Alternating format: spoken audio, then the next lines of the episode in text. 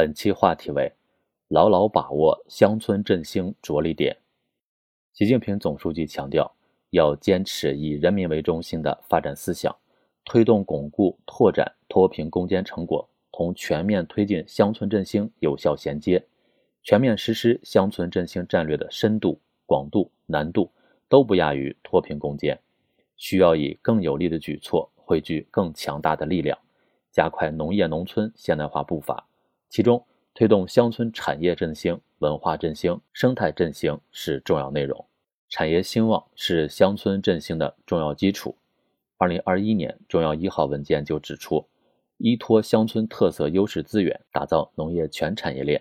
中国各地资源禀赋各不相同，自然环境有异，因地制宜发展产业，能够让乡村发展从输血转向造血，激发乡村振兴的内生动力。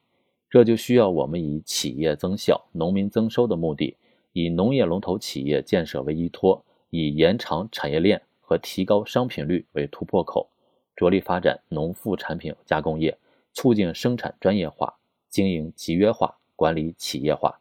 将农业再生产过程的产前、产中、产后诸多环节连接成为一个完整的高质量产业链，全力促进农业产业化经营和高质量发展。乡村振兴离不开农业，但是不能局限于农业。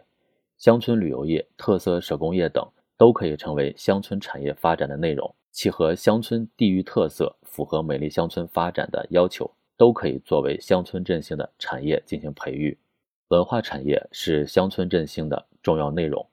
从文化的角度来看，广大乡村既有中国文化的普遍共性。也由于地理位置、历史沿革等不同而具有各自的文化特色。一个地方的文化渊源在哪里？沉淀了哪些地域特色文化？主要的特色在哪里？需要深入的研究和挖掘。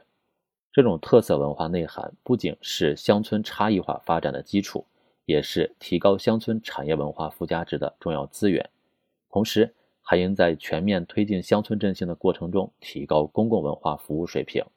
公共文化服务要体现精细化、差异化和多样化，既让群众享受到文化服务的精神盛宴，也营造积极向上的乡村文化氛围。良好生态是乡村振兴的支撑点。随着经济社会发展，人们对生活环境的要求也越来越高，既要温饱也要环保，既要生活也要生态。青山常在，绿水长流，空气常新。成为人们美好生活需要的重要内容，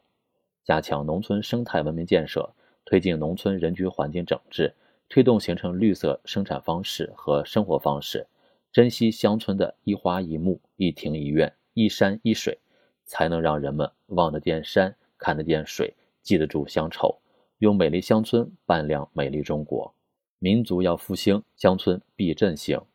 我们全面建设社会主义现代化强国。既要建设繁华的城市，也要建设繁荣的农村，因地制宜，实事求是，一件接着一件办，一年接着一年干，就一定能把社会主义新农村建设得更加美丽宜居。